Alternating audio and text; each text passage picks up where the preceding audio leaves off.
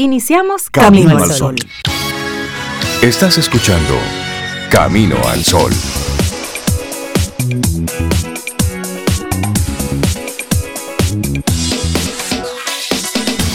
Buenos días, Cintia Ortiz, Obeide Ramírez, a todos nuestros amigos Camino al Sol oyentes. Muy buenos días. Buenos días, Rey. Tú te levantaste así como con fuerza. Sí, sí, sí, con fuerza, con ánimo. Jueves. Yo creo que se está reiterando él la fecha, que no estaba muy clara. Hoy es jueves. Algo así como psicología inversa. Psicología inversa. Buen día, Sobe Rey. Buenos días, Laura.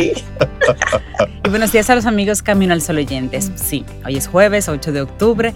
El tiempo sigue pasando volando. Ya aquí en esta casa se está hablando de arbolitos, señores. ¿En serio? ¿Qué es esto? Ya están hablando de arbolitos.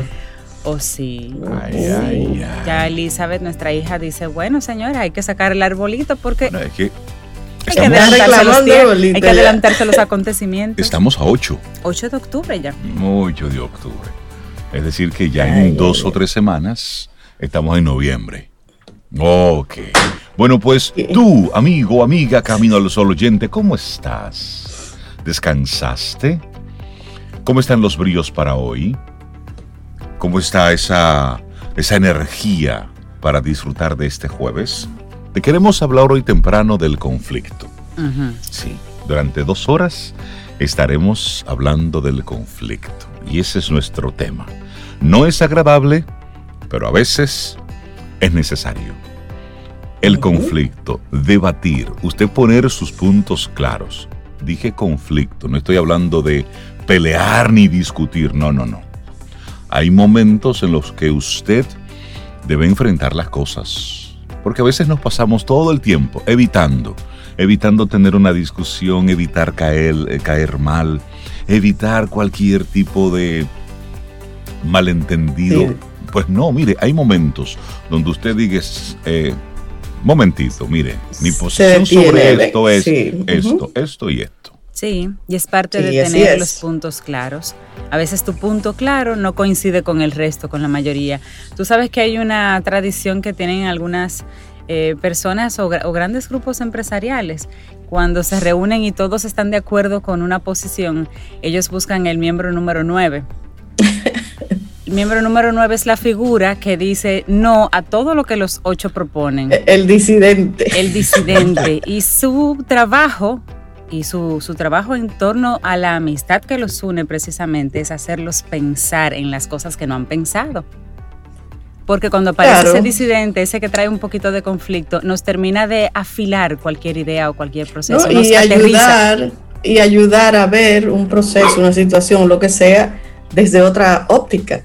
Y a cuestionar, y uno dice, ah, pero mira, yo no había Sí. visto esa parte del tema. también se conoce como convertirte en abogado del diablo. Es decir, ese que hace las preguntas incómodas. El que, independientemente de que esté de acuerdo con la posición que se está planteando, pues que haga ese ejercicio de ponerse del otro lado y que haga esas preguntas que no son políticamente correctas, pero que están muy conectadas a lo que podría ocurrir, a lo que podría suceder.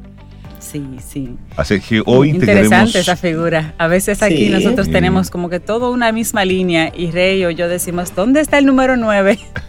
Sí, sí. ¿Dónde está el que nos Esa va a presentar disidente. algo diferente? A cuestionar, Y tú claro. sabes Sí, que sí. lo, lo bueno que tiene el hacer esa figura a conciencia, que por lo general, cuando tú estás involucrado en un proyecto, esa figura, ese abogado del diablo, ese miembro número 9, te lo da la realidad.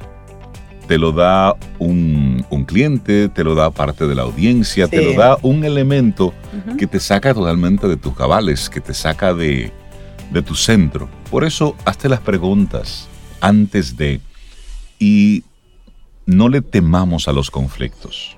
Por años se ha puesto una etiqueta a que el conflicto es malo. No, no, no. Sí. Lo que es, lo que a veces no es correcto es la forma de tú manejar el conflicto. Correcto. Pero el tú disentir, el tú tener una posición, yo tener otra, discutir posiciones, conversar sobre posiciones distintas, eso es sano, eso Y enriquece. enriquece, enriquece mucho, claro. Porque a veces simplemente es. yo estoy encerrado con lo que yo pienso a propósito de mi experiencia de vida. Pero la otra persona a lo mejor tuvo otra experiencia que lo lleva a pensar totalmente diferente. Claro. Así es que ese es nuestro tema del día, el conflicto. Y la actitud camino al sol para hoy es aprender a convivir con lo que se presente. Correcto. Eso es. Eso es. Eso es parte de la vida. Es una mera sugerencia en el día de hoy para Camino al Sol, pero es parte de la vida, aprender a convivir con lo que se presente. Así es como crecemos. Bueno, Y pues, aprender a lidiarlo. hoy tenemos un programa bien cargadito con muchos invitados, colaboradores para tocar varios temas y ahí también nuestra reflexión que va conectada. Así es que muy buenos días. Arrancamos nuestro programa Camino al Sol. Te recuerdo que estamos a través de estación 97.7 FM y también a través de caminoalsol.do. En Camino al Sol, la reflexión del día.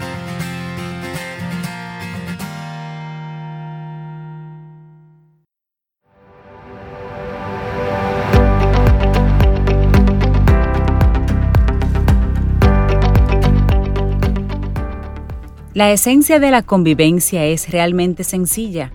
Vive y respeta como otros viven. Heraldo Banovac. Sí, porque con la suya está bien. ¿Por qué cargar con las otras? Bueno, nuestra reflexión para esta mañana. Hablemos del conflicto, los nueve peores errores a la hora de tú solucionar un conflicto. Si usted tiene ahora mismo un conflicto, preste atención a lo que Sobeida tiene que decirle. Claro, solucionar un conflicto nos puede permitir no solo llegar a acuerdos, ¿eh? además aprendemos del proceso y podemos crear incluso relaciones mucho más sólidas.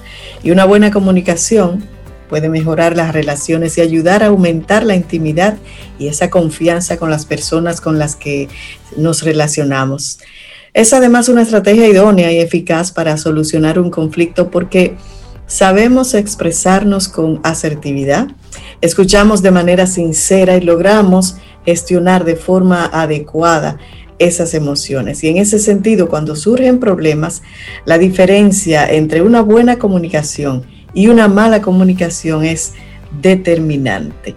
Y cabe decir que por término medio muchos de nosotros no estamos habilitados en este tipo de competencias. Cuando surgen desavenencias, problemas, diferencias, es fácil. Sí, es Claro fácil caer en los extremos. Totalmente. Y es justo en ese instante, inclusive, cuando percibimos la, la falta de esas habilidades de no poder resolver. Y así, algo que nos señalan psicólogos cognitivos, Janet Metcalfe y Walter Mischel, es que siempre tendemos a ver los conflictos como dimensiones negativas, como tú decías al principio, Rey. En realidad se nos olvida lo enriquecedor que puede ser solucionar estas situaciones, aprender del proceso y lograr incluso al final alianzas entre las personas más duraderas y alianzas más significativas también. Claro, no solo es esencial habilitarnos en esta competencia, es necesario además conocer los errores más comunes que solemos cometer a la hora de encarar un conflicto y de eso vamos a hablar. Claro, y antes de conocer cada paso, una frase de Fray Luis de León. Estar en paz consigo mismo es el medio más seguro de comenzar a estarlo con los demás. Bueno, número uno. Evitar o evadir el problema. Muchas personas intentan evitar los enfrentamientos. Ahora bien, evadir el problema no ayuda en absoluto a solucionar un conflicto. Lo que ocasiona es el aumento de la frustración del otro. Debemos tomar conciencia de que las cosas no se van a solucionar por sí mismas. De ese modo, estudios como el llevado a cabo en la Universidad de Moscú por el doctor Konstantin Koronovin nos señala algo interesante. Si somos capaces de detectar cuanto antes la desavenencia o el problema y le damos solución, vamos a reducir el estrés, las emociones negativas y la intensidad del conflicto. Así es, así que el primer error es evitar el problema. El segundo, ponerse a la defensiva. Uno de los principales errores a la hora de solucionar un conflicto que solemos cometer, a veces sin darnos cuenta, es ponernos a la defensiva. Es común posicionarnos en nuestra idea, en nuestra versión de los hechos. Nos negamos a prestar atención a lo que el otro tiene que decir. Así parece que terminamos defendiéndonos a nosotros mismos en vez de a lo que pensamos. Y de esta manera perdemos la objetividad y estamos provocando que el otro también se ponga a la defensiva, lo cual contribuye a empeorar el problema. Esta actitud implica negar cualquier responsabilidad por definición y de manera casi inconsciente. Por este camino es casi imposible solucionar nada por las buenas. Es necesario, por tanto, en este sentido, que seamos más empáticos y que practiquemos la escucha activa. Bueno, aquí hay otro. Generalizar. Este sí que es un gran error a la hora de resolver un conflicto. Hablar en términos absolutos suele ser un recurso para no personalizar, pero el efecto que se consigue es totalmente devastador. Evitar expresiones como siempre o nunca es vital para que se pueda hablar sobre algo. Asimismo, también debemos evitar hablar en plural o implicando a varias personas cuando solo se trata de una o dos. Llame las cosas por su nombre. Eso de decir, aquí hay... Eh, aquí hay personas que... No, no, no, un momentito. Sea responsable. Sí, sí. Enfrente al conflicto con total responsabilidad. Nombre y apellido. Número 4. Ser estricto con la forma de hacer las cosas. Muchas veces nos empeñamos en pensar que las cosas solo se pueden hacer de una manera determinada y no aceptamos la forma que otro tiene de hacerlo o de sugerirnos. Muchos conflictos se generan simplemente porque nos empeñamos en que el otro haga las cosas o solucione las situaciones del modo en que nosotros queremos que eso se haga. Así es. bueno, es un error. Aquí hay otro. Creer que sabemos lo que el otro piensa. Sí, sí, sí. Yo sé lo que tú vas a decir. No deje que la otra persona hable con su propio bembe. Déjeme expresarme. Exacto. En muchas ocasiones nos resulta más sencillo actuar según lo que creemos que el otro piensa, dando por sentado cosas que no tienen razón. Esta forma de psicoanálisis de pacotilla genera malas interpretaciones y también genera que estos conflictos sean más profundos. Es importante darle al otro la oportunidad de expresarse libremente y no actuar como si supiéramos ya lo que hay, entre otras cosas, porque estas impresiones están contaminadas muchas veces por lo que nosotros haríamos. Así es. Y otro error, hablar, hablar, hablar, hablar, hablar. Ah, y hay que escuchar. Eh, hablar sin pensar en que el otro también tiene algo que decir es un error muy clásico. Interrumpir al otro sin dejar que termine o hablarle o no dejar hablarle de hecho es otra mala costumbre. Todo ello son errores que no ayudan a resolver el conflicto, ya que solo lo aumentan, porque da lugar a malas interpretaciones y a conclusiones que no tienen en cuenta lo que el otro dice. Bueno, hay otro, manipular al otro con la culpa. Echarle a otro la culpa de lo que ha ocurrido e intentar que se sienta responsable es un gran error, aun cuando sea cierto. En primer lugar, porque no sabemos qué ha pasado o por qué, ignorando la parte de responsabilidad propia que se pueda haber tenido. En segundo lugar, porque hace que el otro se ponga a la defensiva y se cierre a intentar solucionar el problema cegado solo por el hecho de no sentirse el único responsable y no admitir lo que ha pasado. La responsabilidad es algo muy duro de asumir. Mira, hay un error tan común, centrarse en ganar el pleito. A muchas personas les encanta ganar, sin más, ganar en lo que sea, y el conflicto en sí les da lo mismo con tal de sentirse o saberse ganadores en la disputa. El punto es ganar. Para ellos, manipulan, retuercen la información, buscan la manera de salir vencedores a costa de ridiculizar o dejar por debajo al otro. Todo ello solo complica el problema y en vez de solucionar un conflicto, lo agranda. A corto plazo, puede derivar en una rivalidad absurda que no conlleva a nada positivo. No es ganar por ganar. Eso. Y número 9. Meter más conflictos en la conversación. Si de por sí es difícil resolver un tema, La cosa se vuelve prácticamente imposible cuando se mezclan otras cosas. Recordar errores del pasado para atacar la posición que se enfrenta a la nuestra puede transmitir esa sensación de deslealtad. Además, la otra parte puede interpretar que tenemos más ganas de realizar un ataque personal que de resolver el propio conflicto.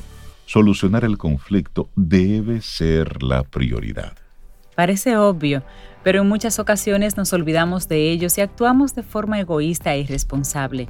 No se trata de ganar o perder para solucionar un conflicto, ni de ser más que el otro, ni de intentar buscar culpables.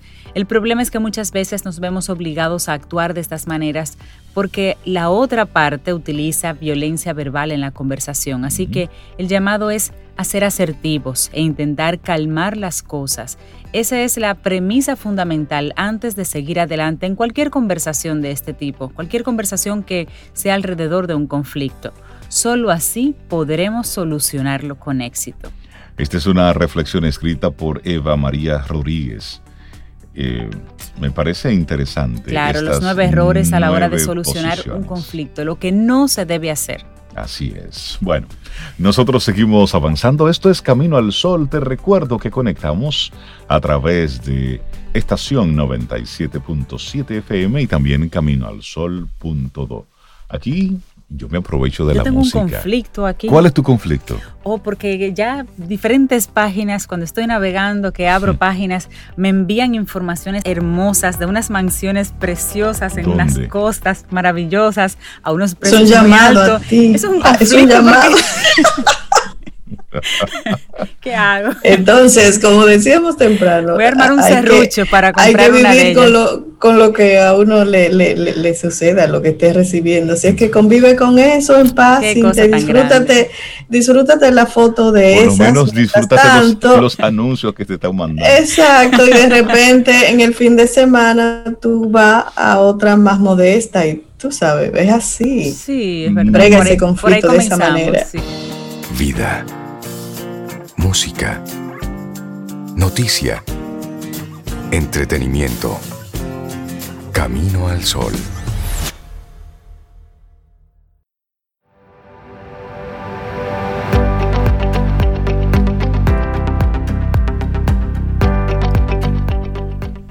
Una vez que tienes compromiso, es necesario la disciplina y el trabajo duro para llegar hasta allí.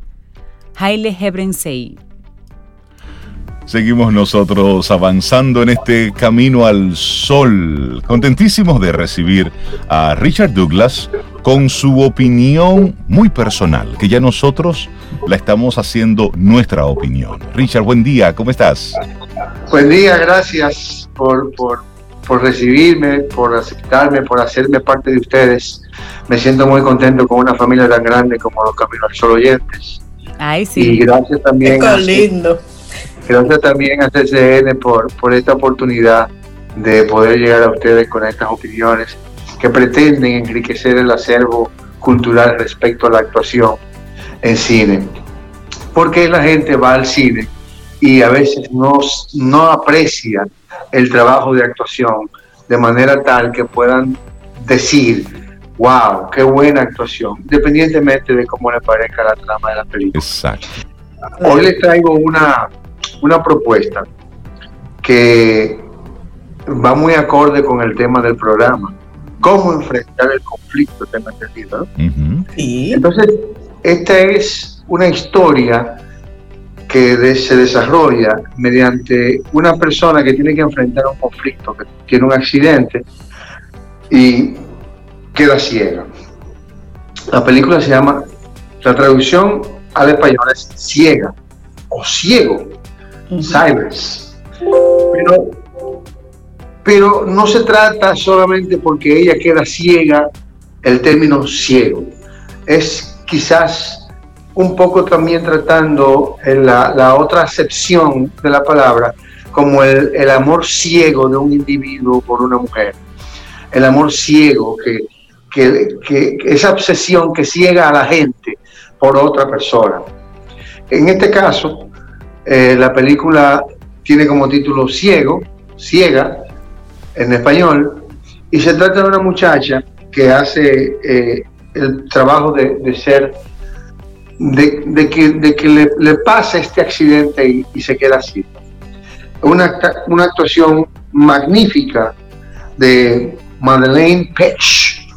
Madeleine Page es una joven norteamericana eh, que tuvo mucho éxito a través de la película La Bella Durmiente. Una muchacha muy bonita, muy simpática, muy agradable, con una, con una fisionomía muy parecida a Natalie Portman. Entonces, esta muchacha que queda ciega, y esta película que fue dirigida por Cooper Card, un muchacho muy joven, jovencito, que hace un manejo exacto, perfecto del, engranaje, de las escenas, de cómo llevar la, trama a una idea bastante confusa de lo que está pasando entre eh, los actores y la situación. Hay un, muchacho que es el, Alexander Koch, que, hace la película con ella y que, es el, el coprotagónico. Yo pienso que los dos manejan muy bien la dramatización, un trabajo, es muy difícil para un actor hacer el papel de ciego, porque el ciego tiene la vista fija, no tiene movimiento de, sus córneas, de, su, de la retina, y entonces no se ve el movimiento de los ojos. Y tú tienes que tener la vista fija, y es muy difícil tú tener la vista fija sin que nada te llame la atención. Claro. es, que es instintivo. Yo recuerdo, en esa película, Richard, de Perfume de Mujer, este actor. Al Pacino. Al Pacino. Eso es una cosa. es ciego, un personaje ciego. Eso es cuando, cuando queremos hablar de la universidad de la actuación. Tenemos que pensar en todo lo que la ha hecho. Eh, justamente anoche en un canal de esos me encontré con el padrino y volví a ver al padrino. Porque este individuo tiene una capacidad enorme para desdoblarse, pero además usa mecanismos de actuación que son muy de él, muy propios. En, el, en el padrino, él decidió como, como amarrarse los dientes. Ustedes no han visto esa gente que tiene un accidente y la amarran los dientes Ajá. con, Ese fue el tic que le agarró en, en el padrino. Después lo soltó para, para, para agarrar otros tips cuando se convirtió ya él en el padrino, pero mantuvo ese tip como, como instrumento para lograr su caracterización. En este caso de Madeline Pech, ella es una, es una artista, un músico muy bueno, muy talentoso, que tiene este accidente y queda ciega. y pasa por, por el tema de, su recuperación, los médicos, cómo aprender a vivir ciega, aprender el método braille, aprender el método que tiene, que, se inventó eh, el, presidente de, Apple, que es hablarle a la computadora y que la computadora escriba. ese, ese mecanismo nuevo, moderno, pero además aquel, aquella capacidad para desdoblarse aquella capacidad eh, interna para creerse el personaje. Siempre he dicho que los actores le prestamos el ego al personaje y el personaje se adueña de nuestro ego para poder tener vida. Pero la vida que ella le da a este personaje es tan rica, es tan, tan exquisita, que le pareciera que alguna vez ella fue ciega. Entonces, el muchacho que Alexander Koch que hace este, este personaje que la acompaña durante toda la trama, es también tan exquisito en esa dualidad de ser y no ser, no ser o no ser, como decía Shakespeare, sino ser y no ser. Como dice Giovanni Cruz, trabajar en el umbral de lo consciente y lo subconsciente. Eso es un trabajo muy delicado, ese es un trabajo de actuación que vale la pena apreciar y que vale la pena valorar. No le voy a decir la plataforma porque no la puse por aquí, métanse en, en mi Instagram y en, las, plataformas de Camino al Sol para que sepan por dónde puedan verla gratuitamente y verla completa. Es una película sencillamente exquisita, unas actuaciones apreciables, adorables, muy bien hechas, muy profesionales. No se la pierdan. Sightless, ciega, en, en español, no se la pierdan. Ojalá les aproveche esta propuesta. Gracias a ustedes y gracias a los Caminos al Sol Oyente y muchas gracias a CCE. Y nosotros, eh, Richard, te agradecemos y te queremos hacer una recomendación a ti y también le queremos hacer la recomendación a los que están involucrados con el gobierno y es a que vean la serie de, de Dinamarca, Bergen. Es una serie que está en Netflix. Y el tema central es la política y la, el matrimonio que hay entre la política y la comunicación. Y habla sobre esa posibilidad de hacer política desde la ética, desde la responsabilidad y desde los valores. Y me parece que no, al verla nosotros nos parecieron unas actuaciones muy buenas, muy orgánicas, muy, muy reales, muy creíbles. Y luego la historia, el tema detrás de todo eso, todo aquel que está involucrado en comunicación y en política, porque es una charla, es una especie de clase magistral de liderazgo, de comunicación, de manejo de conflictos. De manejo de conflictos, de negociación. Es excelente, es una película danesa. Una serie aquí podemos, danesa. Aquí podemos, aquí podemos hacer una que sea contradictoria de eso. qué cosa. Yo la quiero llevar al plano positivo. Richard, que tengas un muy buen día. Me, pareció muy me parece muy interesante que ustedes se conviertan también en críticos de arte, de, cine, y que puedan ofrecer también a la gente la oportunidad de ver cosas interesantes.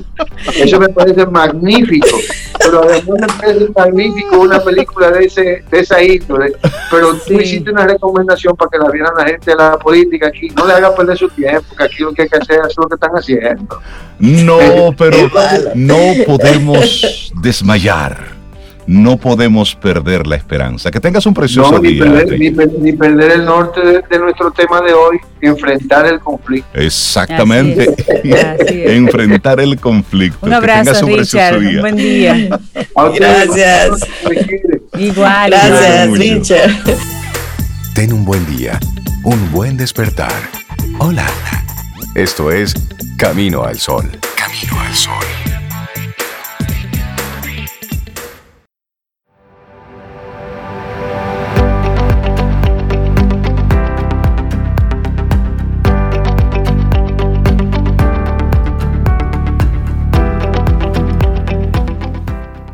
Nuestra siguiente frase viene de Mac Douglas y dice, el logro de tus metas está asegurada en el momento en que te comprometes con ella. Seguimos avanzando. Esto es Camino al Sol y estamos en la semana de la entrega de los premios Nobel. Ya hemos estado conociendo todos los que han estado entregando y nos coincide la hora de la entrega con Camino al Sol y ya acaba de acaban ya de dar a conocer el Premio Nobel de Literatura para este 2020, Zoe. Sí, el premio se lo lleva la poeta norteamericana Louise Gluck. Ella es la que ha sido galardonada, como tú dices, con este Premio Nobel de Literatura 2020 y eso lo acaba de anunciar el secretario de la Academia de Suecia. Y ha sido galardonada textualmente, dice, por su inconfundible voz poética que con austera belleza hace universal la existencia individual. Ese es uno de los párrafos del, texto del fallo de la institución sueca. Así es, ella es una de las poetas más destacadas de la literatura contemporánea estadounidense. Desde su debut en el año 1968 con Firstborn, ella ha publicado 12 colecciones de poesía y algunos ensayos sobre el género. Ella también es profesora de inglés de la Universidad de Yale en Connecticut. Así es, y bueno, tiene ya en su haber numerosos poemas. Uno pequeñito, pequeñito que se llama El espejo. Lo vamos a compartir para que te sirva de, digamos, de, boca, de boca de entrada, así, para que sigas buscando, un abre boca, para que sigas buscando más sobre Luis. Dice El espejo. Mirándote ante el espejo me pregunto, ¿qué se sentirá ser tan hermoso? ¿Y por qué en vez de amarte a ti mismo, te cortas, rasurándote como un ciego?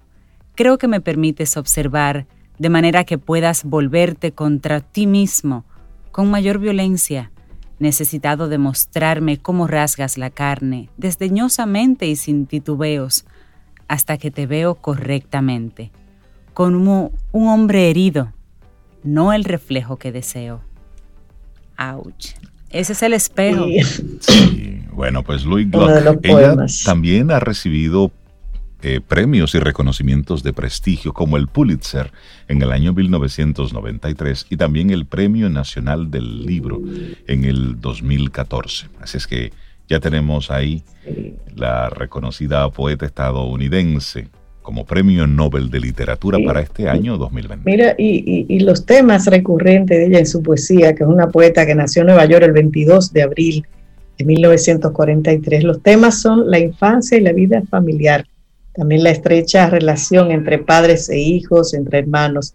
Esos son parte de los temas que ella más eh, trata en, sus, en su obra poética. Mira, y, aquí hay uno pequeñito ya para cerrar este segmento, pero me parece, me parece una genialidad. Si nos da por, leer poemas, mira. Tiene, tiene como título El deseo.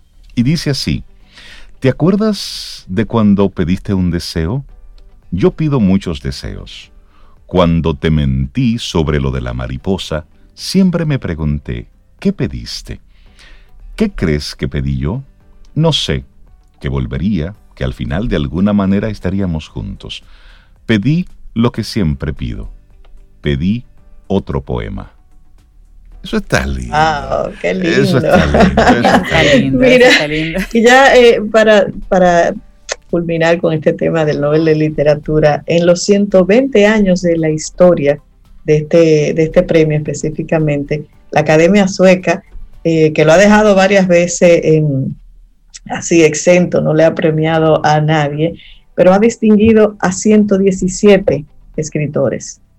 Solo 16 de ellos son mujeres y el 80% es originario de Europa o de Estados Unidos predominante siempre la, lengua inglesa, entre esos 30 galardonados. Y español, de la lengua española, 11. Un dato para ponerle eso un, asterisco.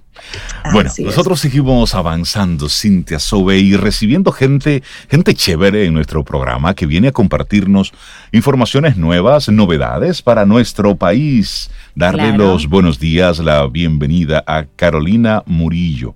Ella es gerente de comunicaciones corporativas de Didi y está con nosotros aquí en Camino al Sol. Carolina, buenos días. Bienvenida a Camino al Sol. Muy buenos días, Cintia, Sobeida y Reinaldo. Encantada de estar aquí con ustedes y yo felizmente podría seguir escuchándolos decir poesía porque estoy aquí inspirándome en la mañana con esta buena noticia y oyéndolos declamar tan lindo. Muchísimas gracias. Gracias, Carolina. Queremos conocer a esta nueva plataforma de movilidad que llega a nuestro país. ¿Qué es Didi? Claro, Didi es la plataforma, como bien lo dices, de movilidad más grande del mundo. Estamos presentes en 10 países y nuestro origen es en China en el año 2012, donde actualmente somos líderes. Eh, nuestra expansión se ha enfocado mucho en América Latina. Actualmente estamos en América Latina, en México, Chile, Colombia.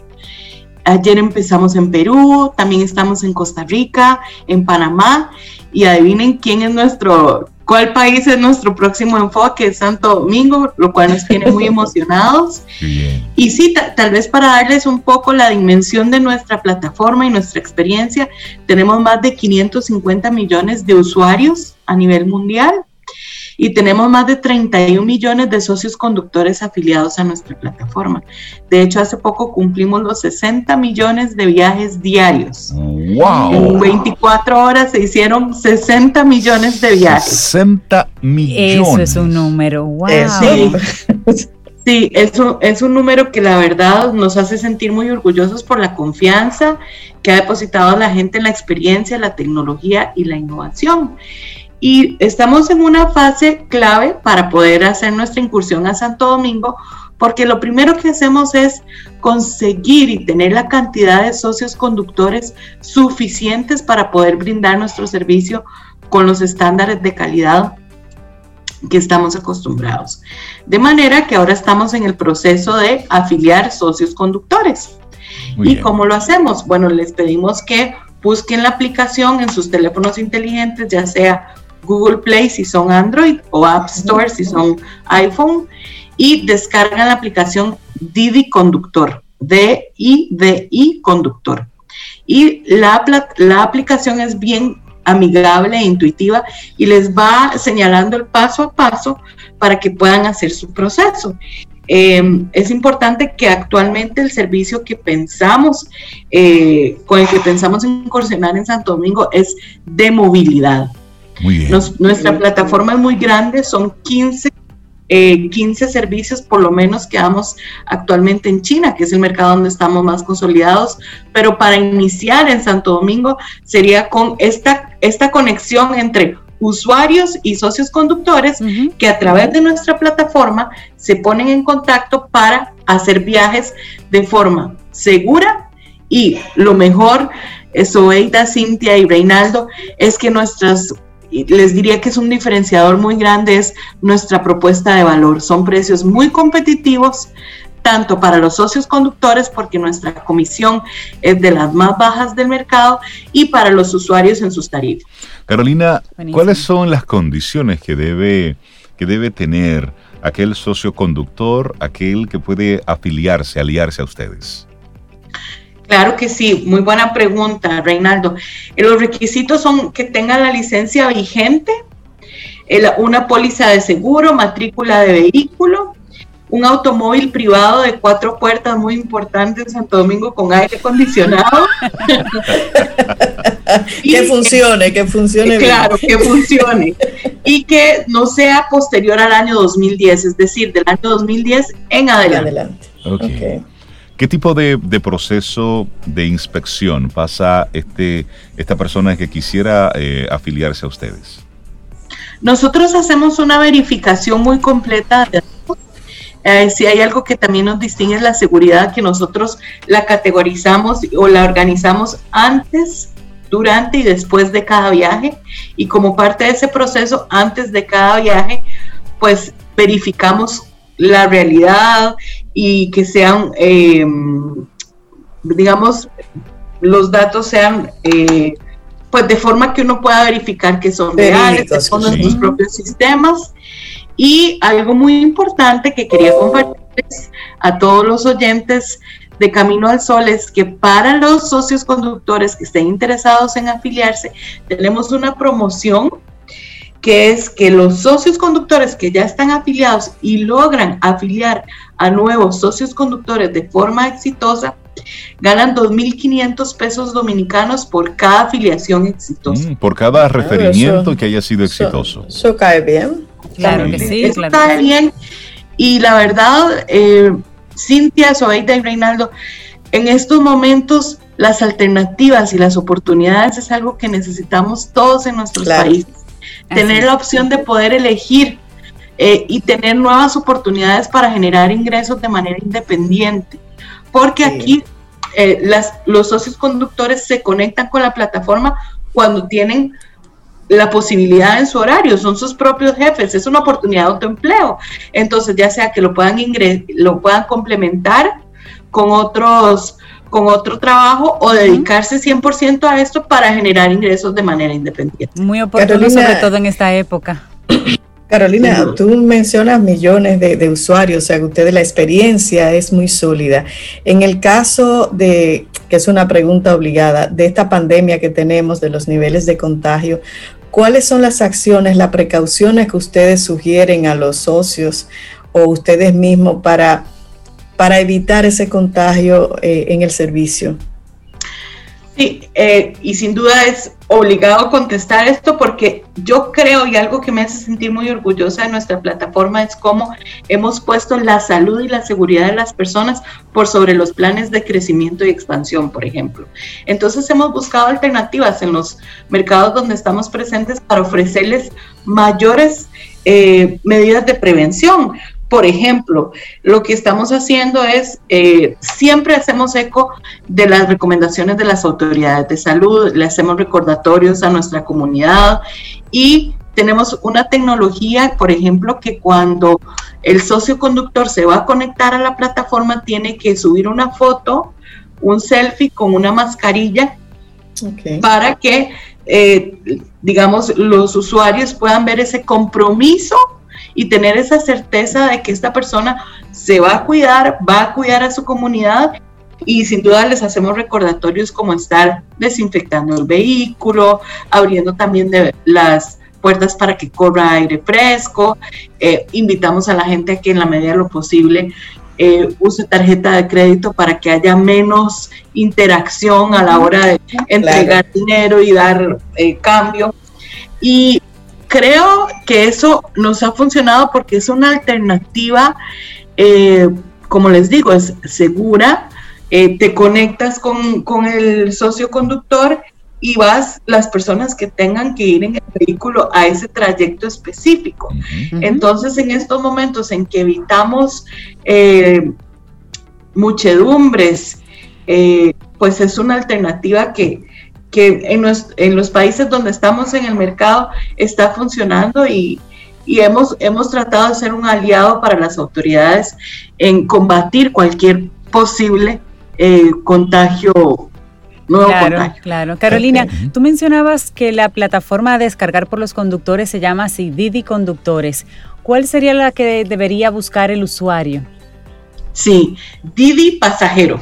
Didi Pasajero. Exacto. La, la, la, aplicación es para los socios conductores, es Didi Conductor, como bien lo decía Cintia, y para los usuarios Didi Pasajero. Y los invitamos desde ya a descargarlo porque bueno, eh, estamos realmente muy emocionados porque estamos a semanas. Normalmente nos reservamos mucho la fecha en que vamos a iniciar operaciones por razones de la competencia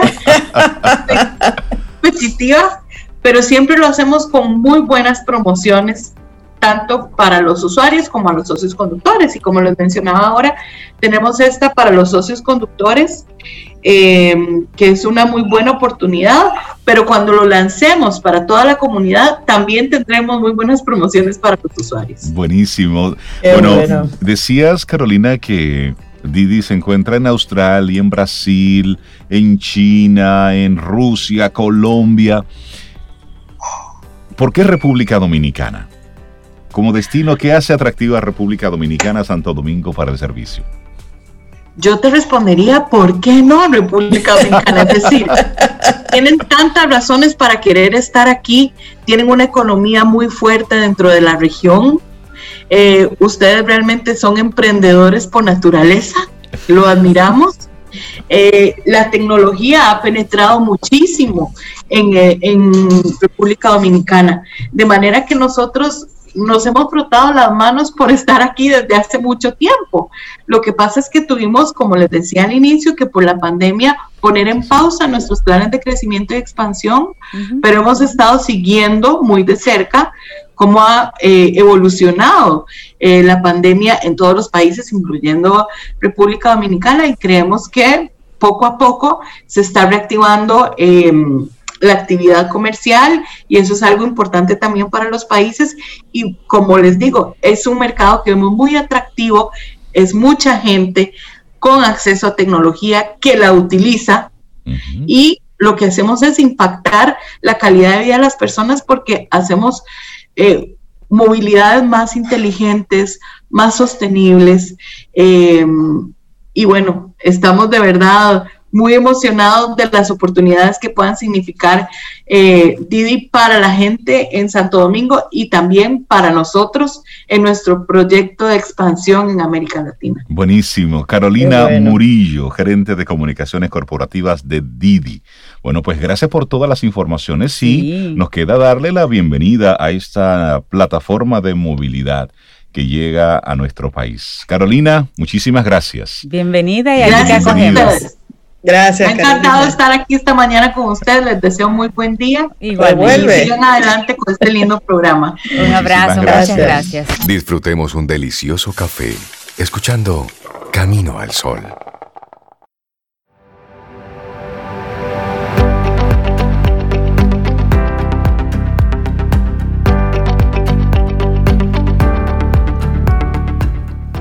El carácter nos saca de la cama, el compromiso nos mueve a la acción y la disciplina nos permite continuar. Zig Ziglar. Vamos avanzando en este camino al sol en el que es un privilegio tener conversaciones tan ricas en, entre música y comerciales. Vamos teniendo un camino al sol en paralelo. Y qué bueno poder conversar con María José Rincón. Letra Z, una persona a quien siempre recibimos con muchísima alegría en nuestro programa. Buenos días, ¿cómo estás? Buenos días, estoy muy bien. Estoy encantada de estar aquí con todos hablando de lo que más me gusta, que son las palabras, los libros, ¿verdad? Eh, es un placer a esta hora de la mañana, ¿verdad? De poderse dedicar a hablar de literatura, eh, poderse dedicar a hablar de libros, de palabras. Eh, es un placer, leer siempre es un placer y leer en común, leer y compartir, pues aumenta el placer, sin duda. Sí, hoy coincide la conversación que vamos a tener contigo precisamente con el anuncio del Premio Nobel de Literatura, que ya lo anunciábamos hace un momentito, que es la, la poetisa estadounidense. Luis Glucks. Y, y, en ese mismo ánimo, Sobeida hacía un recuento rapidito de cuántos han sido reconocidos con el Premio Nobel de Literatura en español cuantos latinoamericanos y demás. Y hoy vamos a hablar sobre por qué los clásicos, por qué es bueno leer los clásicos. ¿Cuál es esa referencia, cuál es esa importancia de volver a algo que se escribió hace 80 años, 100 años y más? o, menos, o menos, o menos. ¿Y, qué, y, qué, se puede considerar entonces un clásico? Para empezar, usted sabe, yo quiero como darle la vuelta a todo un poco. Em, la pregunta que yo proponía era ¿por qué leer a los clásicos? y, yo empecé a preguntármelo a mí misma y lo primero que me surgió es ¿por qué no leer a los clásicos? Es decir, todos lo vemos como que tenemos que buscar una justificación para acercarnos a la lectura de esos libros, ¿verdad? y, lo primero es que hay cosas que deben hacerse sin justificación. Hay cosas que deben hacerse, eh, tenemos que transmitir eh, que la lectura es una aventura, la lectura es el ejercicio de la libertad. Eso para empezar parece un poco contradictorio con que yo venga ahora a recomendar a los Caminos a Solo oyentes que se acerquen a leer a los clásicos, porque podría parecer una imposición, pero no quiero que se vea así. Fíjense, los clásicos, ¿qué son los clásicos? Eh, eh, Reinaldo menciona el, premio Nobel. El premio Nobel es una excusa extraordinaria para dar a conocer a gente a la que probablemente no nos habríamos acercado de otra manera. Es cierto. Claro. Por ejemplo, yo no he leído a la persona que ha ganado el premio Nobel, a la autora. Pues qué buena excusa para decir, pues, si hay alguien que por, ahí. aunque sea por curiosidad. Claro, si hay alguien por ahí que me recomienda, pues por algo será. Exacto con ese afán de conocer algo nuevo, de aventurarme. Cuando reconocen a alguien por el que siento pasión, pues me siento muy reconocida yo también. Eh, cuando no se lo dan al que yo quiero que se lo den, hace muchos años, pues mm, odio a muerte al premio Nobel, ¿verdad? Porque me parece que es injusto. Y es bueno hacer ahí un, un paréntesis, y es que, señores, la industria literaria como industria es algo impresionantemente grande. Son, son miles los autores, son miles los libros que salen al año. Es decir, tú poder identificar autores, y sí, aunque María José está muy metida en el mundo de la literatura, pues no conoce a todo el mundo. Es imposible. Porque no es, no es imprescindible tampoco, porque no hay vida para leer todo lo que se Exactamente. Entonces, esa puede ser una razón muy importante para leer los clásicos. Es decir, la vida es corta, hay que seleccionar. Qué mejor que seleccionar algo que ya el tiempo se ha encargado de, ir depurando para ti. ¿eh? Es decir, las obras literarias nacen en el tiempo. Hablábamos de algo que se escribió, hacen, sobreviven también en el tiempo o mueren quedan ahí, pero ya no son capaces de transmitir esa vida que debe transmitir una obra literaria. Con el paso del tiempo, esas obras van sufriendo las vicisitudes, ¿verdad?, de la historia, y aquellas que logran mantenerse en pie, aquellas que logran como si fueran, eh, como si fueran eh, de esta gente que usa mucho las redes sociales, aquellas que siguen logrando conseguir los me gusta o conseguir que son influencers, los clásicos son, influencers. Eh, no he sido yo quien ha dicho lo de influencer, ¿verdad? aquellos que siguen sumando me gusta y que siguen sumando seguidores, esos son los clásicos. Por ahí tenemos una primera razón, es decir, si queremos una orientación sobre qué leer, si queremos una selección sobre qué leer, pues nos acercamos a los que a lo largo de la historia de la literatura o de la cultura se han considerado clásicos. Em, ¿Qué hace que nos preguntemos por qué leerlos? Pues normalmente porque nos acercamos a ellos con un prejuicio y los prejuicios casi siempre son negativos. Casi siempre, no siempre. Pero en este caso, los clásicos acumulan muchos prejuicios negativos. Pero en, eh, eh, ese prejuicio negativo, María José, a lo mejor estaría, y lo voy a dejar así, voy a dejar esto aquí y me retiraré lentamente, es como nos fueron haciendo ese acercamiento cuando estudiamos literatura en el colegio. Es decir, tienes que leer la Celestina era por obligación. Tienes que leer el Quijote y hay nota y tienes que entregar un reporte por escrito. Es decir, una serie de... tienes que, que le ponen una carga, sí, sí. Que le fueron eh, poniendo una carga emocional a eso. Sí, ustedes me ven a mí así, ¿verdad? Muy sonriendo, muy todo, pero yo soy muy amante de determinadas cosas que tienes que. Ok. O sea, que son irrenunciables. Evidentemente, en el colegio, en el bachillerato, hay que crear el hábito de la lectura al que, eh, eh, a cuya creación hemos renunciado los padres, desgraciadamente. Cuando el hábito de la lectura debe formarse desde la casa.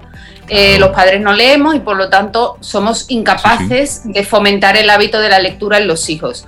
Y hemos mm, dejado esa función, hemos renunciado a ese placer para imponérselo a la escuela.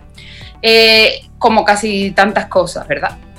Una vez que la escuela eh, necesita esa imposición, la escuela tiene la obligación de que los niños se acerquen a lo que son las obras cumbre de la creación del hombre.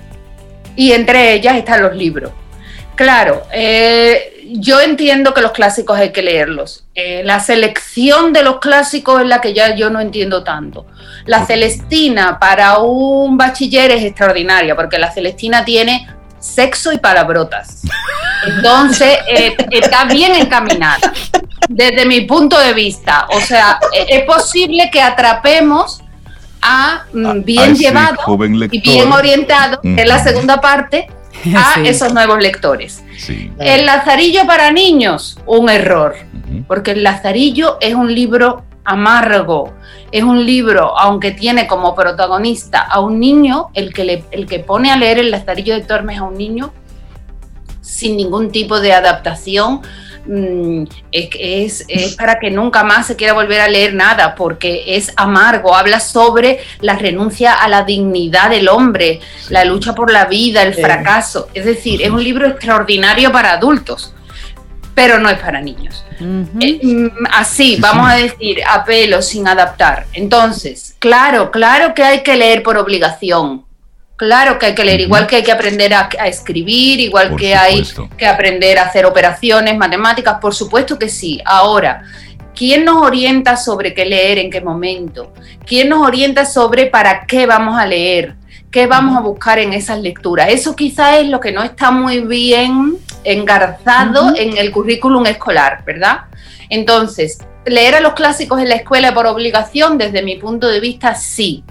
Mm, pensar mejor la lista de los clásicos, que hay muchos para elegir, y por supuesto una mejor formación en cuanto a los profesores, mm, eh, en la forma de transmitir esa pasión por la lectura, que eso es muy importante, porque ese conocimiento va a formar parte de la cultura general de todos, pero al mismo tiempo va a formar nuevos lectores. Entonces, no nos sirve de nada una persona que ubique Celestina y Lazarillo y que después no sea capaz, cuando llegue a la edad de leerlos, no sea capaz de disfrutar con esa lectura.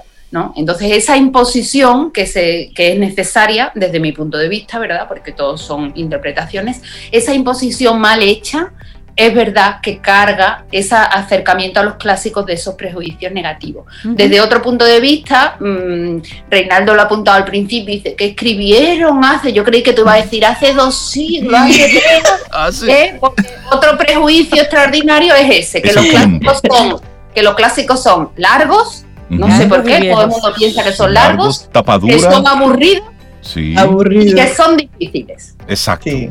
Y que son viejos. Y entonces Sí, a sí. eso, a eso agrégale. Exactamente, y muy antiguo, muy, muy viejo. A eso Entonces- agrégale, a eso agrégale, María José, que Sobeida forma parte de una generación que conoció las enciclopedias. Ay, mi madre. Oye, lo que te está diciendo, ¿sabes? Entonces, Sí. esa generación a la que perteneció Sobe, donde Ajá. habían, donde en las casas, pues tener una enciclopedia, que habían unas marcas y unos nombres específicos. Sí, sí, sí. Que ¿Te es- acuerdas de alguno? ¿eh? ¿Te acuerdas? Sobe me dijo que en su casa Ah, había, estaba la No, enciclopedia. en mi casa había varios. Mira, Cumbre, los clásicos, los los, clásicos. clásicos, que estamos hablando de clásicos. Había una Sí, sí, sí. enciclopedia de los clásicos. Los clásicos. Había otra, Quilet, Quilet, Sí, Quillet.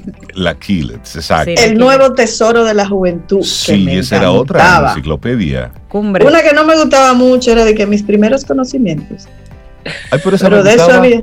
Esa me gustaba, era chiquita y Yo no sé, yo no sé por qué, Pero- pero, yo prefería eh, eh, el nuevo tesoro de la juventud que tenía, lo que tenía esa y un poquito más. Entonces, tú mencionaste, Sobeida, esa enciclopedia de los clásicos. sí. Esa también estaba en mi casa. De hecho, yo la tengo Está aquí en casa. Yo la tengo aquí. Y ese era un compendio de filosofía. Tú recuerdas que ahí estaban. Y también libros clásicos, autores clásicos. En una época, personalmente, y lo reconozco, yo tendía a confundir que algo clásico era una mezcla de filosofía y libros viejos. Entonces, me- y por eso traigo el tema Sí, aquí, sí, porque bueno el aclararlo. interés es precisamente No, para que aprendamos y es un aclaremos, clásico. claro. Entonces, en esa misma línea, ¿cómo definimos un libro clásico? Un clásico, un Te voy, a, autor. te voy a definir, te voy a definir como a mí me gusta. Ajá. Te voy a buscar la definición de un clásico mm, hecha por un clásico que es muy irónica y muy potente y habla de eh, otro de esos prejuicios negativos que vamos forjando alrededor de los clásicos, porque si hay algo mm, con, el- con el- lo que nos equivocamos con los clásicos es que tenemos ese prurito de que los clásicos hay que leerlos, pero yo no lo he leído. Entonces, cuando alguien me pregunta, Aunque lo ¿usted tengo. Usted dice que sí. Se convierte en un impostor literario automáticamente. Claro, como es algo que está como, como en el medio, ¿verdad? Porque precisamente los clásicos Que tú no te has leído un clásico. Eh, entonces- no, entonces eh, esa pregunta nunca llega, Sobeida, porque todo el mundo se lo ha leído. Ah, bueno, sí, la del gente dice, sí, sí, sí, yo me lo he leído, ¿verdad? Y nos convertimos en esa impostura literaria. Empezamos a hablar de un clásico que no hemos leído y por lo tanto no hablamos de él de primera mano. En general son De oída. de. ¿verdad? Extraordinarias. Eh, con las que al final probablemente desalentamos a cualquiera que de verdad no se lo haya leído, ¿no? Claro. Y, no, y no va a querer leerse. Lo decía Mark Twain, el autor de, de Tom Sawyer, Tom Sawyer. un libro que se llamaba La desaparición de la literatura, que un clásico es un libro que todo el mundo quiere haber leído, pero que nadie quiere leer. Entonces, Qué vamos a poner de ejemplo a mi amado Quijote. Todo el mundo quiere haber leído el Quijote, pero nadie se quiere poner a leerse. Y ahí, entonces la gente, todo el mundo se sabe el primer párrafo. Sí. Sí, En un lugar Bravo, de la mancha. Ah, entonces la gente ya dice. Reinaldo, que te va a regalar. ¿Cuál es el primer párrafo del Quijote? No, no, no. No, no, no. La referencia dice que. La gente La, dice la gente dice que. No, lo que pasa, nos reímos verdad, porque en el taller del Quijote al que asistió Sobeida, yo siempre Sí. le digo, ¿cómo empieza? Al que, al que dice que se ha leído el Quijote, yo siempre le pregunto, ¿cómo, ¿Cómo empieza, el? Quijote? Y la gente dice, en un lugar de la mancha. Exacto. El Quijote Eso no empieza así. Se lo dejo ahí para el que se lo quiera no leer. empieza así. No empieza así, Así. empieza de otra manera. Bien. Es decir, ¿qué es un clásico? Para mí un clásico es la obra que nace en el tiempo, como todas las obras literarias, y que sobrevive al tiempo. Es decir, que pasan los siglos o los 80 años o los 50 y sigue teniendo cosas que decirnos. Eh, independientemente de que esté escrito como parte de nuestra cultura o no. Nosotros estamos hablando aquí de clásicos eh, escritos en español, ¿no? Hemos mencionado a Lazarillo, hemos mencionado a la Celestina, hemos mencionado a Cervantes, pero podríamos mencionar gente más cercana. Podríamos mencionar a, por los americanos a Alejo Carpentiero, García Márquez o los cuentos de Juan Bosch. Es decir, son eh, libros que nos hablan a nosotros como parte de esa cultura, pero le hablan también a millones de personas que nunca han estado en el Caribe, que nunca han conocido La Mancha, es decir, porque son libros que le hablan directamente al ser humano, ¿eh? al ser humano en, todas sus facetas, al ser humano vamos a decir atemporal. Y eh, se van depurando porque a lo largo de los siglos muchos lectores los han ido leyendo, muchos lectores los siguen admirando. Y no solo eso, autores de otras obras que se empiezan a considerar clásicos, leyeron esos clásicos. Y cuando leemos una novela que se pudo escribir hace 20 años, si desconocemos el, al clásico, probablemente vamos a perder placer a la hora de leer ese libro más reciente. ¿Por qué? Porque el autor de ese libro más reciente conoce los clásicos. Y ese, ese río subterráneo que se va acumulando en nosotros con las lecturas aflora en lo que creamos. Estamos hablando de otro autor literario, pero puede ser un pintor, puede ser un compositor, puede ser un bailarín, puede ser un coreógrafo. Cualquier autor de algo que tenga que ver con el arte, con la cultura, normalmente es un gran lector.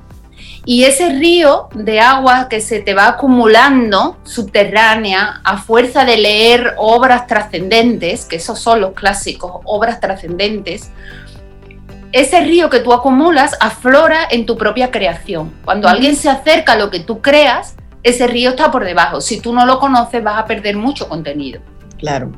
Tenemos una pregunta que nos hace una amiga Camino al Sol oyente. Sí, Alexandra, una Camino al Sol oyente. Ella pregunta, María José, que qué se le puede regalar, cuáles clásicos ella tú recomiendas para ella regalar a sus niñas de 11 y 13 años. A las niñas les gusta leer y entonces ella lo fomenta regalándole buenas obras. Claro. Esos clásicos que los adolescentes deben leer los clásicos que los adolescentes deben leer. Bueno, si todavía 11, 12 yo no diría. Cuando tengan 13 o 14, sin duda la Celestina. Hay una de 13, ok. Para empezar así, por ejemplo, ¿no? Porque es picante y es chula y a los niños les va a gustar. Em, vamos a ver, en esa edad hay muchos libros bonitos que se pueden considerar clásicos para esa edad. La historia interminable, por ejemplo, de Michael Ende buenísima, a mí por lo menos me encantó. Eh, Alicia en el País de las Maravillas, es un clásico extraordinario incluso para adultos. ¿eh? Eh, Charlie la fábrica de chocolate. se me están ocurriendo las lecturas que a mí me gustaron mucho cuando, cuando yo tenía esa edad. no necesariamente tiene que ser el Quijote. Si Alexandra logra que sus hijas de 11 y 12 se apasionen, lean por ejemplo, ay, se me fue, Matilda, por ejemplo, de Roald Dahl, divertidísima, extraordinaria, eh, o los, mm, eh, eh, estos que hemos dicho, Mark Twain, las aventuras de Tom Sawyer, Moby Dick, si le gustan las aventuras, extraordinario, quizás Moby Dick para un poco mayor. Si ella ¿Tú sabes cuáles me gustaban a mí a esa edad? Julio Verne. Julio ah, bueno, tú ves, otro, otro gran extraordinario ¿eh? todas las aventuras de Julio Verne, las novelas de, misterio gustan mucho. A mí me encantaba una que se llamaba, yo la, leía cuando era muy pequeña, que se llamaba El Club de los Cinco. Es decir, con esa edad hay que buscar libros buenos, todos esos que hemos mencionado son libros buenos, son libros que te aficionen a leer. Porque probablemente si las niñas de Alexandra se aficionan a leer con 11, 12 y 13,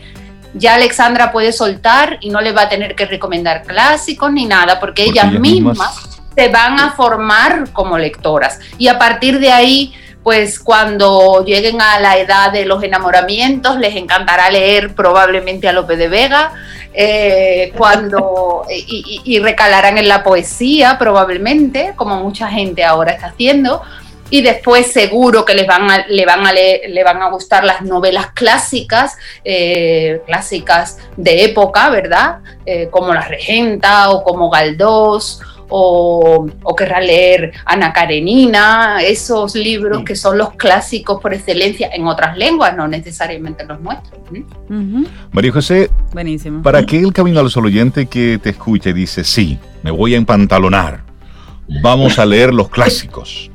¿Cuál es tu sugerencia de acuerdo a los diferentes estilos que sería un buen nivel de entrada? Es decir, cómo iniciar y reconectar con los clásicos. Ya para adultos. Para adultos.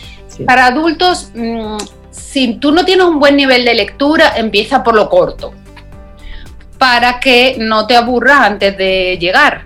Los clásicos necesitan dedicarle tiempo mm, que a veces no tenemos o hacemos como que no tenemos, porque tenemos para otras cosas y no para eso, ¿verdad? Los clásicos necesitan tiempo, necesitan atención, como todo lo que merece la pena, necesitan que establezcamos un diálogo con ellos, que cambiemos con ellos, es decir, hay que estar, hay que ser muy receptivo, muy abierto. Eso se aprende también leyendo los clásicos. Entonces, lo primero que aconsejo es que busquen buenas ediciones. Es decir, no pierdan su tiempo con ediciones de poca calidad que no les van a ayudar a leer y van a hacer el esfuerzo y van a perder gran parte del beneficio, vamos a decir, ¿no? Mm. Después... Eh, eh, discúlpame, ¿qué, sería, ¿qué sería una edición de buena calidad? una edición de buena calidad, bien. Hay editoriales que son reconocidas, eh, en las que confiamos, pero necesitamos una edición, dependiendo si el clásico es de muy atrás, pues vamos a necesitar una edición que nos ponga unas notas para que nos ayude a no tener que estar buscando el diccionario en cada párrafo que, leamos. Por ejemplo, ¿no? por ejemplo que, queremos una guía de lectura, pues buscar una buena edición que tenga un buen prólogo, que tenga una guía de lectura, que las hay. Es decir, eh, eso siempre ayuda mucho el librero. El librero, cuando existe, ¿verdad? Porque todo hay que decirlo, es capaz de aconsejarte dependiendo de tu nivel de lectura y del clásico al que te vayas a acercar, qué edición es buena. Pero mm, a falta de buenos libreros que escasean, por lo menos en nuestro entorno, pues tenemos... Exactamente, podemos buscar por internet, ¿verdad? Que nos recomiende. Hay ediciones, hay eh, las editoriales de los clásicos, clásicas, valga la redundancia en español, son Austral, Cátedra, Alianza, Mm, generalmente esas tienen ediciones, algunas, cada una tiene su propia edición de los clásicos que son buenas, ¿no? Con una buena introducción. Y la mayoría de los clásicos ya están en librerías gratuitas, es decir, ya hay, hay muchas... Eh, hay muchas páginas web que están liberadas. Exactamente. Que los puedes descargar. No suelen ser buenas ediciones, ya te digo, ¿eh? No suelen ser buenas ediciones. Sí, perdón, eh, Cintia. Si los quieres buscar en buenas ediciones Mm, gratuitas y por internet, por ejemplo, yo aconsejo la biblioteca Cervantes Virtual, eh, que se llama así, Cervantes Virtual, eh, tiene muchas ediciones de, las antiguas, pero también de las modernas, con notas y las puedes leer gratis en internet y son ediciones muy buenas. yo tengo una, una, edición de 100 años de soledad, tengo dos, pero una especial que hizo la, la Academia de, Esa es muy buena, esa es muy buena. Mira, casi la mitad del libro son las referencias. Son ensayos de otros escritores. Sí, son lecturas de García Márquez. Sí, eh, Porque si algo tiene los libros, si algo tienen los libros clásicos es que acumulan muchas lecturas. Entonces tú aprendes de lo que otro leyó en ese libro ¿eh? y se lo sumas a tu propia lectura. Es decir, el diálogo ya no es solo con el autor, sino con los lectores también y eso siempre es muy interesante. María José, hay una Camino al Sol oyente, Isel, que ella dice, quiere, quiere tu opinión. Ella dice que se está dando cuenta que hay muchos youtubers que están haciendo libros en base a juegos, videojuegos, y que ahí, bueno, se mezcla una serie de, palabrotas, contenidos muy específicos relacionados con los juegos, pero que nota que los niños los buscan mucho, los piden mucho este tipo de, lectura, porque es sobre los juegos. ¿Qué, ¿Qué piensas tú sobre estos libros de youtubers? Yo pienso que leer cualquier cosa está bien Claro, eh, si con eso tú aprendes a seguir leyendo. A fomentar el hábito. exactamente. Lo primero te sirve para leer, lo primero te sirve para que ese niño que se acerca a eso piense que en un libro puede haber algo que le interese. Ya con eso tienes algo ganado. El libro puede ser bueno o malo, mm, independiente. Claro, lógicamente, si la madre o el padre tienen buen nivel de lectura, pues deben ir reconduciendo como todo, suavemente, ¿verdad? Con esa mano de seda, pues debe amorosa. esa amorosa, debe ir reconduciendo la lectura, pero no coartes eso. Yo tengo experiencia con mis hijos, hay uno que es un apasionado de la lectura, eh, la otra le costó más entrar y cuando entró, eh, entró, no voy a decir con qué libro, pero entró con un libro que a mí me parecía un disparate mayúsculo. Pero el hecho de yo ir en el carro, por ejemplo, manejando adelante y ver a ella enfrascada en ese libro mm, y que no podía parar de leer mientras iba de casa al colegio, del colegio, déjame el libro ahí que voy a seguir leyendo. Ya para mí eso fue... Un descanso, porque ya yo sabía que había picado el gusanillo. Es decir, ya después de ahí solo fue ir reconduciendo esas lecturas y sobre todo cuando llegan a una determinada edad hay que dar libertad a la hora de elegir las lecturas. ¿eh? Hay que dejar que ellos se formen porque la lectura es eso, la lectura... Mm, tú la debes imponer como un hábito, pero después debe ser un ejercicio de libertad, sin duda. Excelente. José, me gustaría retomar la pregunta de Reinaldo para un adulto, que tú nos digas Ah, bueno. Yo sé que para ti es difícil. voy a recordar cinco clásicos para yo siempre digo, ese es mi poeta favorito. A los tres minutos, ese es mi poeta favorito, pero bueno, yo les puedo hacer un recorrido cronológico, por ejemplo, ¿no? De cosas que yo no me perdería. Eh, eh, me voy a centrar en las del idioma español, por ejemplo, ¿no? Porque por algún sitio hay que centrarse, ¿verdad? Yo barro para casa, que son los, que son los nuestros. Yo no me perdería, por ejemplo, Lazarillo de Tormes para un adulto. Leído despacio y leído sin el prejuicio de pensar que es un libro para niños. ¿Por qué? Porque vamos a aprender mucho de eh, lo que significa la dignidad humana y lo que significa que a veces para sobrevivir hay que renunciar a ella, con todo lo duro que parece. Fíjense lo que es el Lazarillo de Tormes, ¿no? Muy divertido, al mismo tiempo que muy amargo, como muchas de las cosas, porque tiene muchas escenas que son divertidas, como cuando uno ve caerse a alguien, que es muy divertido, menos para el que se cae, ¿verdad? Pues eso mismo pasa con el Lazarillo. Eh, por ejemplo, mm, Celestina, sin duda, Celestina no es un libro fácil porque Celestina es, está escrita, parece una obra de teatro, de hecho se ha adaptado mucho como obra de teatro, eh, pero en esa época esas obras eran para leer, eh, eran diálogos para leer, vamos a decir, en, en voz alta, en forma dialogada. Pero es un libro extraordinario, con una riqueza de matices, es una historia de es una historia por primera vez en la literatura española, una gran historia urbana que sucede en una ciudad, ya, no son historias que suceden en el campo, ¿no? Por ejemplo. Eh, yo, eh, si hablamos de poesía, mm, no renunciaría, madre, es que me estoy metiendo El cántico espiritual de San Juan de la Cruz, mm, hay que leerlo, ¿no? Es la obra cumbre de la, de, la lírica en español. Las coplas a la muerte de su padre, por decir cosas muy antiguas, ¿eh? Siglo XIV, siglo XV, ¿no? Pero, sin duda, si vas a empezar por algo, empieza por el Quijote. Empieza por el Quijote porque el Quijote es el libro que todos tenemos que leer por obligación, pero además que todos vamos a disfrutar muchísimo leyendo. Eh, con ese tienes clásico para rato. Mm, eh, tienes dos, tomos que, sean, es el libro más publicado a lo largo de la historia de la humanidad, traducido a todos los idiomas y además que sale después en todas las obras literarias que te vayas a leer que tengan la más mínima calidad. El Quijote aparece por ahí seguro. Entonces, es un libro que te va a ampliar esa red de conexiones que te amplía la lectura, ¿no? Mientras más lees, más conectas una obra con la otra. ¿Qué más recomendarías? de un segundito, y ahí yo quiero aprovechar, señores. Miren, yo acabo de hacer un taller con María José de lectura del Quijote. Fueron, ¿cuántos encuentros? ¿Seis, siete encuentros? Fueron seis, pero pudieron ser siete u ocho. y más, y más. Y, y miren, leer el Quijote en este caso guiado por una persona como María José, eso no tiene nombre ni tiene precio.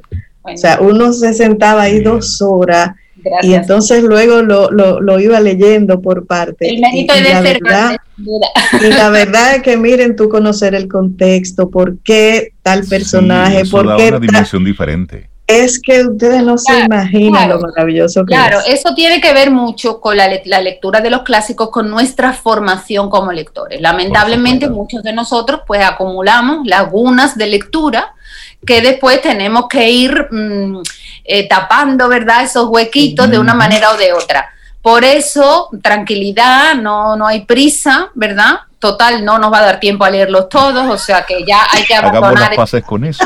Me lo voy a leer todo porque es imposible, entonces olvídese de eso y disfrute lo que esté leyendo. María José Rincón, todo un lujo, un privilegio conversar contigo y podemos aquí quedarnos la mañana entera hablando con todo el gusto del mundo.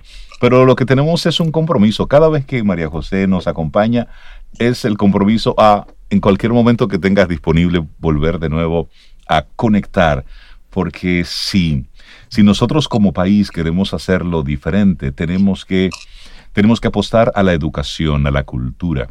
Y la cultura es en los libros, en la lectura en aumentar el nivel lector del pueblo dominicano. Ahí es donde vamos realmente nosotros a hacer la diferencia. Si queremos hacerlo diferente, tenemos que meterle cosas diferentes a nuestra cabeza a nuestro pensamiento, porque en esa misma medida es que vamos a ir conectando, conociendo con ideas que han estado ahí, ideas que conectan a la humanidad y son las que permiten que nosotros seamos mejores personas, porque estamos pensando diferente y vamos creciendo.